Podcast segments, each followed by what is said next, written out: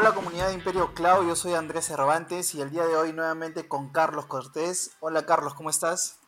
¿Qué tal Andrés? ¿Cómo te va? Muy bien, muy bien. ¿Qué tenemos para hoy? Bueno, justamente hoy venimos con un tema muy interesante en el ámbito de conocer un poco más los profesionales que tenemos en alrededor de todo este mundo cloud.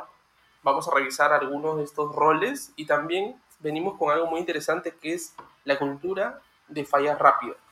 Y justamente para esto eh, hemos invitado a José Gutiérrez, justamente que está aquí con nosotros. ¿Qué tal, José? ¿Cómo te va? Hola, ¿qué tal, Carlos? ¿Qué tal, Andrés? Muy bien, ¿cómo les va a ustedes? Muy, bien, muy bien. Muchas gracias por, por haber eh, venido aquí a hacer el episodio con nosotros. Así que si puedes, por favor, eh, decirle a todos un poco de qué es lo que haces, a qué te dedicas, sería excelente. Sí, claro. Actualmente soy Site Reliability Engineer en Belcorp. Puede sonar un puesto raro, pero creo que a partir de ahora, de todo lo que estamos viviendo en el mundo cloud, va a ser un rol muy importante a lo largo de todas las compañías en el Perú. Excelente, excelente. Y justamente pues venimos a, a, hablar acerca de este nuevo rol con Joseph y que él nos explique un poco sobre esta cultura, ¿no? Un poco sobre romper esquemas y ver qué nos pueden ofrecer como SRE. Empecemos un poco conociendo un poco acerca del rol de SRE, Joseph. ¿Puedes explicarnos un poco cómo una persona o qué es lo que tiene que saber una persona para que se considere un SRE en, primer, en primera instancia? Claro, un SRE, como se plantea según Google y todos los lineamientos que ellos mostraron, es una persona que viene al mundo del desarrollo y que hace un paso al mundo de lo que viene a ser operaciones. de modo que tienes todo el know-how de desarrollo de software y con todos esos conocimientos eh, plasmas tus, las ideas de lo que desarrollabas antes como código y lo pasas a un, por decirlo así, un formato en el cual puedas desplegar infraestructura de esta forma. Bien, yo sé, eh, entonces tu función actualmente es trabajar con un equipo que, viene a hacer desarrollo de software y aparte también en conjunto eh, personas que ven operaciones y tú estás como que en el medio eh, evaluando fallas posiblemente o mejorando algunas no sé, características del software. Sí, en efecto.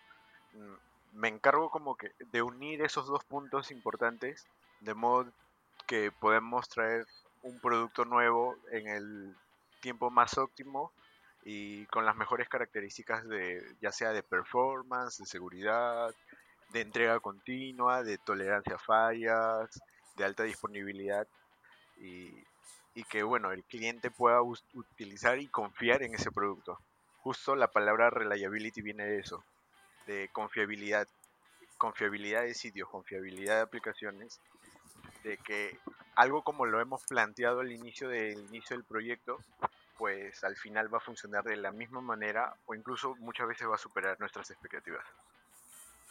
Genial, suena, suena muy interesante y también suena bastante avanzado. No creo que sea un rol como para una persona que recién está empezando, ni que tenga un rol de junior pero sobre lo que has dicho, me interesa mucho saber a qué exactamente se aboca un SRE.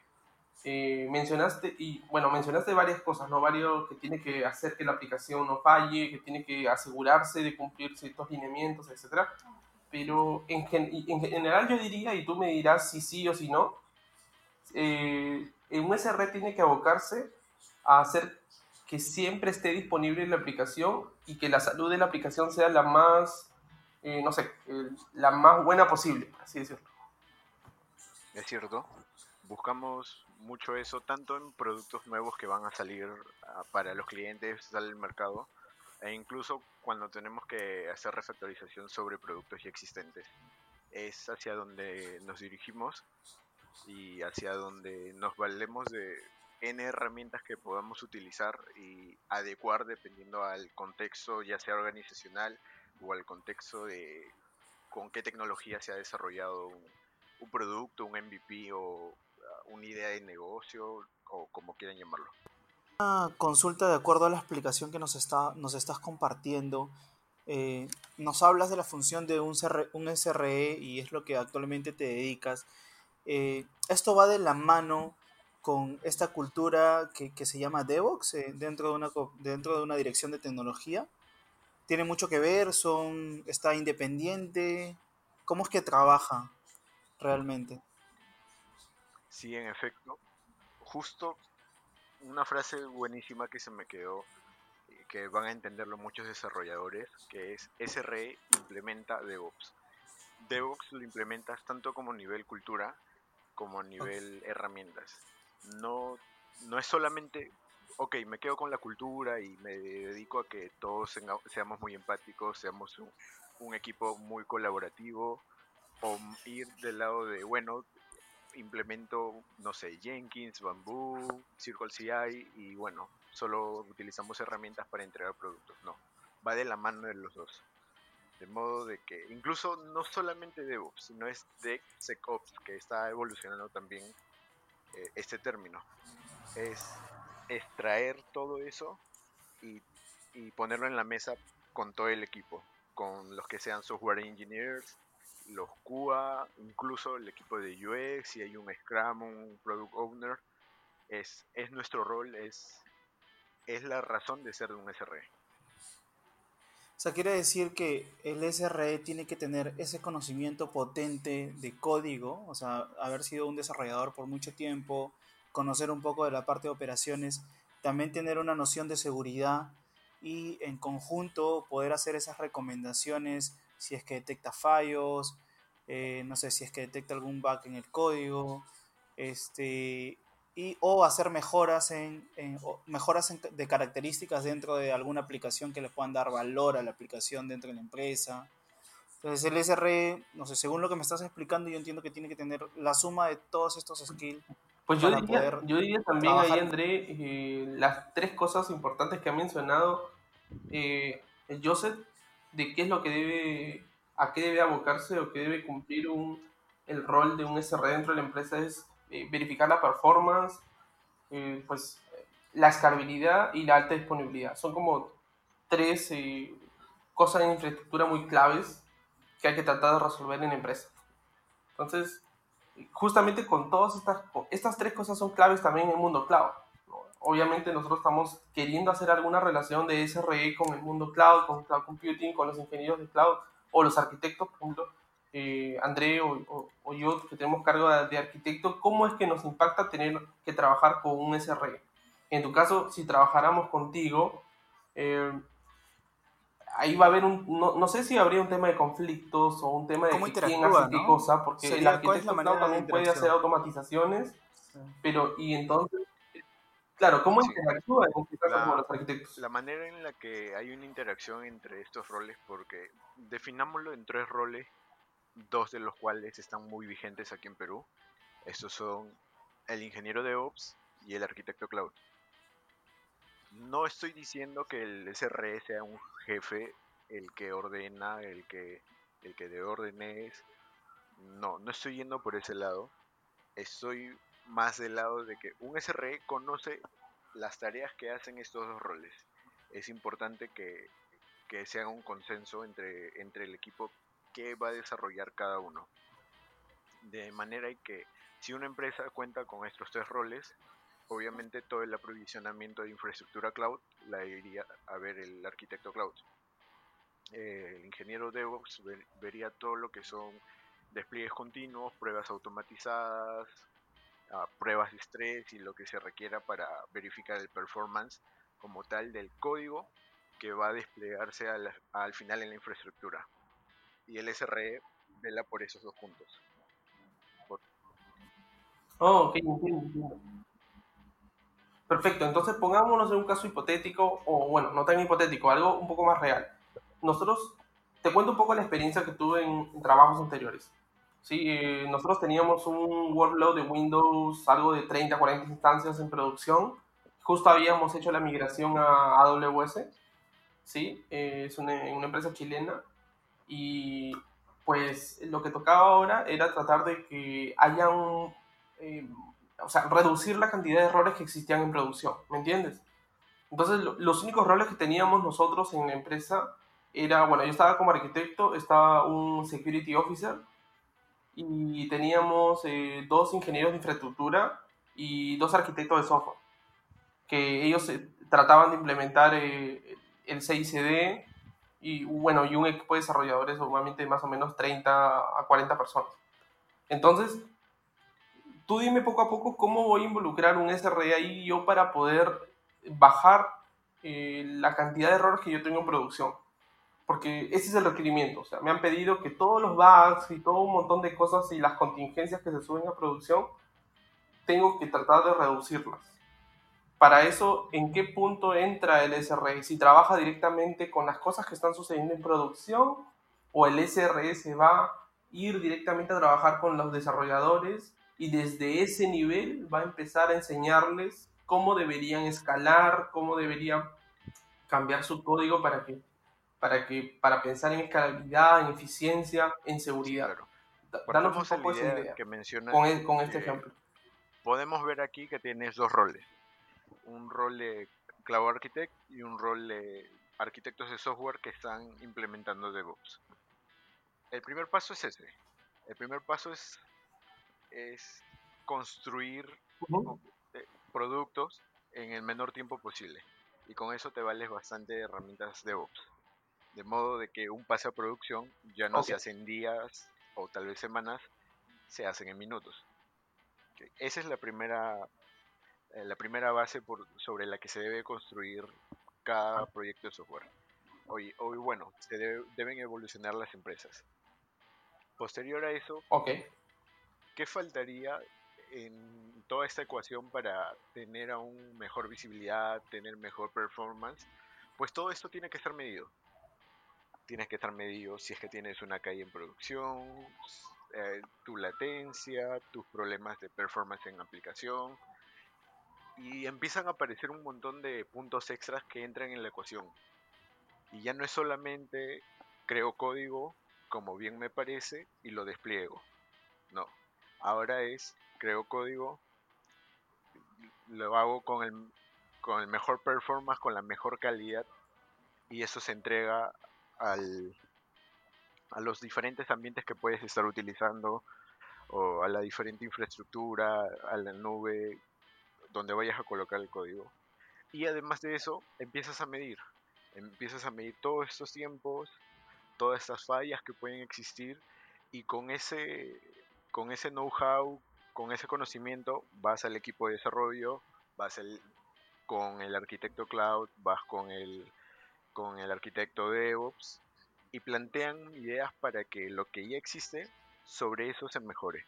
Ahí es donde entra el SRE, en ver todas estas mejoras, todos estos puntos de dolor que pueden existir en un software, de modo de que esos puntos de dolor disminuyan, se vuelvan lo más posible cero y estas, métricas que me estás comentando, que, detectas, que te permite cuantificar la falla y, este, y son como que indicadores de niveles de servicio, algo así, para que después puedas implementar ciertos cambios graduales y puedas hacer ciertas mejoras. En base a esas métricas, tal vez de fallas o de mejoras que puedas detectar, eh, ya sea en, el, en, la misma aplicación o dentro del equipo, ¿no? No lo sé. te permite hacer eso, o sea, las métricas te permite implementar esos cambios que me estás comentando al final. Y, una, y una de las cosas que me llamó más la atención de, ese red, según lo que nos cuenta, es eh, la manera diferente de ver las cosas. ¿sí? Antes nosotros esperamos que pasen problemas en producción de manera reactiva, ¿cierto? Eh, pasan cosas en producción, las logueamos, las entendemos y pasa pues a un backlog de cosas que hay que mejorar, ¿cierto, Joseph? hay que mejorarlas y bueno, a esperar que el equipo de desarrollo se le dé el tiempo del siguiente sprint, poder hacer las correcciones necesarias para volver a hacerlo. Se corrigen y se envían de nuevo. Cuando hay un SRD por medio, aparte de muchas otras cosas que pueden ver que tengan que ver con otros tipos de problemas del software, hay que también implementar, eh, eliminar los problemas de escalabilidad desde el inicio, ¿cierto? Desde a nivel de código creo que ese es un tema clave, ¿no? Los desarrolladores actualmente, mm, yo diría una buena cantidad, yo para, no estar mencionando porcentajes, eh, no desarrollan código que es escalable. Desarrollan código que funcione en su local. ¿sí? Y ya sé que me van a odiar todos, pero ese es algo muy cierto. Y, y dime si no, yo sé que no has vivido algo parecido. Es lo que se vive constantemente y es que ahí estamos para evangelizar Es lo que tiene, lo las que- mejores prácticas posibles en, en todo lo que sea desa- desarrollo de software. y lo que tiene que sufrir un SRE el día a día, lamentablemente. Lo que tiene que sufrir o lo que tiene que disfrutar en realidad porque es Es algo parte de su función. Es y es parte de. Es parte de la función, ¿no? Y yo sí, eh, yo sé, eh, de- cuando iniciamos la conversación, eh, me estaba en mente si, o sea, quería saber como que si es necesario tener esta cultura de DevOps súper madura, súper robusta, ya integrada en la empresa, para que el rol de SRE también pueda, pueda trabajar ya dentro del equipo. ¿Es muy necesario o, eh, o ya es una necesidad este tipo de funciones? Si lo vemos a nivel global, el, el nivel de madurez de, de DevOps y empezamos a revisar los reportes de DevOps que se saca cada año, nos damos cuenta que muy pocas empresas son los que tienen un nivel maduro totalmente de DevOps. Entonces, para ello, no es que se requiera un alto nivel en DevOps, porque como sabemos, DevOps no es solo decir que voy a instalar mi arquitectura de Jenkins para despliegues continuos y ya. No, es cambio cultural, es cambio en las personas, es cambio en todo el equipo. Esos cambios se va dando gradualmente. A medida que, es- que eso va evolucionando, que ya se van usando estas herramientas, haciendo estas interacciones con los diferentes equipos, ya es necesario tener un SRE ahí. No esperar Mm. a madurar ya que ya que tengamos 100 productos en una empresa y Y recién esperar ahí para, para contar con la función. Exacto, empezar a experimentar caídas, problemas de servicios y que tus clientes te estén llamando en todo momento porque tu servicio no es bueno, no es escalable y aquí en Perú lo vivimos un montón. No Sí. voy a mencionar ejemplos, pero hemos visto muchos problemas de tanto de código como también de infraestructura. Escalabilidad, claro. Sí, y la escalabilidad y que haya tolerancia a fallas y que, y que de repente si tu e-commerce, digamos, como un ejemplo, eh, recibe 100 visitas, ¿qué pasa si es que recibes 1000? ¿Qué pasa si es que recibes más de 1000? O- y, y aprender de eso. La, la verdad es muy bonito el mundo de SRE porque empiezas a aprender de esas fallas, empiezas a, a conocer más cosas y, y ver qué de nuevo puedes implementar en un equipo para evitar estos problemas. Pues imagínate, Así que, volviendo a la pregunta inicial, no es necesario tener un nivel demasiado maduro de DevOps para implementar o para tener un SR en el equipo. imagínate, es algo sumamente importante, pero las empresas que no los tienen pueden pensar en lo siguiente, Siempre pensando en cómo mejorar la salud de las aplicaciones, cómo mejorar la disponibilidad de las aplicaciones, cómo hacer que la aplicación no tenga ninguna falla, irnos al casi 100% de que eso nos va a hacer cambiarnos de una manera que antes no la habíamos visto.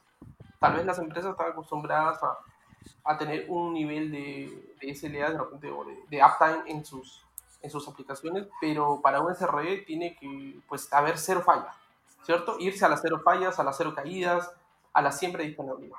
Y hablando de esto, justo yo me gustaría cerrar este episodio con algo que obviamente todos nuestros clientes les interesa saber. Un SRE, no hemos dicho si es más o menos que una persona que desarrolla o implementa DevOps, no hemos dicho que es más o menos que un Cloud Engineer o un Cloud Architect, pero lo que sí nos interesa saber es cuánto es el rango salarial que tiene un SRE actualmente en el mercado. Sí, es algo que se está debatiendo bastante, porque definitivamente un SRE cumple tareas, ah, por decirlo así, más críticas que un Cloud Architect o que un DevOps Engineer. Así que está sobre ese rango. Más o menos un arquitecto cloud está ganando 6.000, 5.000, 6.000 a 7.000. Un SRE está ganando un poco sobre eso, entre los 7.000, 8.000 cuando está empezando hasta 9000. A medida que vas creciendo, que vas conociendo más de ese mundo, pues ya es muy negociable ese sueldo.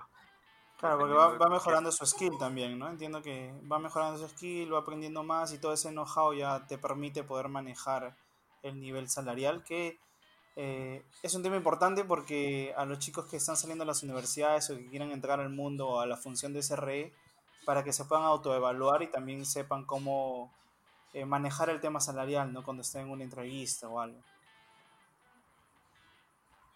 Sí, es cierto. Eh, solo antes de, de, despedirnos de toda la comunidad, no sé si te gustaría, tipo, dar como que, no sé, en una frase de cuatro palabras, ¿cómo describirías tu función o tu rol de SRE en, en Belcor? Sí, algo en general, algo que quiero dejarles eh, acá en el podcast y a las personas que escuchen, Ajá, es acerca de la cultura de fallar. ¿de acuerdo? Porque, ¿por qué menciono esto? Y puede, puede parecer para muchas personas raro el hecho de decir fallar, pero El de fallar rápido. exacto. Antes se estilaba que, y hemos escuchado muchísimo en las oficinas o en los software factories, la frase de si funciona no lo toques.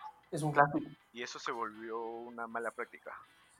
Porque cuando evolucionó todo esto, lo de los data centers e irnos a cloud, no funciona el si, funci- si funciona no lo toques. Al contrario, tienes que poner en duda muchas veces tu código. Hacer la, la mayor cantidad de pruebas posibles para ver en dónde puede fallar, tanto a nivel de código como a nivel de infraestructura. Y Es seguridad. bueno fallar rápido. Sí. Y es bueno fallar rápido, pero fallas medibles, ojo. Una falla no medible es, por ejemplo, eliminar una base de datos en producción. Obviamente eso no puedes hacer. No, y también, y también yo sé embargo- que, que la falla medible ocurra en stage que sean antes de preproducción o QA, tal vez, o, durante, o tal vez máximo en QA, ¿no? Que no pase de eso. Sí, O sea, si ya si pasa en QA, yo creo que está, está mal, pero debería ocurrir en, en ambientes antes de eso. sí, exacto. Aunque muchas veces vas a tener que buscar pruebas o errores también en ambientes productivos. Lo ideal es que siempre entre todos tus ambientes, entre todas tus fases de desarrollo, todas tienen que estar homologadas. Por eso nos valemos bastante de contenedores, de Kubernetes y herramientas así. Pero aún a pesar de eso, si no se utiliza ello, y bueno, están utilizando autoscaling y con EC2, eh, con un balanceador, también tenemos que buscar esa homologación de código, homologación de infraestructura y buscar las fallas. Y en ese sentido AWS nos ayuda un montón, porque dos puntos importantes. El primero es que puedes aprovisionar infraestructura muy rápido y destruirla. Y como es un eh, pago por lo que usas, pues no te va a doler a ti o no le va a doler a la empresa en donde estás trabajando. Sí, exactamente, es un, es un buen Y otro, punto. pu- y otro punto es que los servicios AWS, muchos de ellos ya están implementando lo que se le llama el failover. Provocar estas fallas de, de caída de servicio para ver qué tan rápido se puede recuperar tu, tu servicio al estado óptimo como estado. Estos puntos de medición es muy importante para un SRE. Sí, Y estos puntos de medición se comparten con todo el equipo. Exactamente, sería buenísimo poder hablar, por ejemplo, cuáles son estos servicios. Yo puedo decir que podemos revisar acerca de cómo funciona Lambda y cómo es que se recupera frente a los fallos que puede tener de, de ejecución. Cómo- y tenemos ejemplos clásicos con RDS, por ejemplo, con, con Aurora, que también tiene un failover, tiene Aurora Serverless, eh, puedes hacer múltiples clusters y ahí también funciona mucho el tema de failover. Entonces podemos ir revisando varios servicios, ir metiéndonos en ellos y a ver cómo es que se va evolucionando o podemos mejorar la arquitectura. Obviamente sería ex- de verdad espectacular. Yo sé tenerte eh, nuevamente en un episodio futuro y poder discutir acerca de estos servicios y meternos mucho más en el tema técnico. Sí. Claro, yo encantado de ayudarlos, de compartir aún más de las vivencias del día a día. Exactamente. Muchas gracias, Joseph, por acompañarnos hoy día. De verdad te agradezco muchísimo. Nos has abierto los ojos en esto de la cultura de fallar rápido. Acuérdense que fallar rápido significa que vamos a innovar más rápido también. No significa que estemos haciendo malas Exacto. cosas, sino si fallamos es porque estamos yendo por el lugar correcto. Es una de las maneras que no funcionó, pero me, me, me voy rápido hacia un camino que es el indicado. ¿Cierto, Ante? Sí, correcto. Eso viene de la parte del concepto de innovación y de transformación digital. Así que, eh, que si es parte también de, de, conceptualizar un poco la función de SRE, de detectar esas fallas este, mucho más rápido para poder decidir mejor o tomar ciertas decisiones que puedan mejorar el producto al final para que le dé valor a la aplicación o a la empresa de lo que quieran sacar. Entonces, sí se recomienda estos términos de fallar rápido sobre algún desarrollo, sobre algún producto en, algún producto tangible, ¿no? Genial. Entonces, sí, este concepto es súper importante también para que se pueda reforzar, ya cada, cada oyente lo puede reforzar y buscar en internet de hecho, yo también te agradezco, Joseph, por compartir eh, parte de historia de tu función y de tu rol como SRE en Belcor. Y como dijo Carlos, esperamos volverte a tener para hablar ya tal vez de servicios de AWS este, que tengan failover, que, que, que estés usando constantemente y que te ayudan a, a desenvolverte como SRE. Sí, muchísimas gracias por la invitación y de verdad encantado de compartir conocimiento. Muchas gracias, José, nuevamente. Esto fue Imperio Cloud y yo, como siempre, Carlos Cortés, junto a Andrés Cervantes. Gracias, chicos. Chao, chao.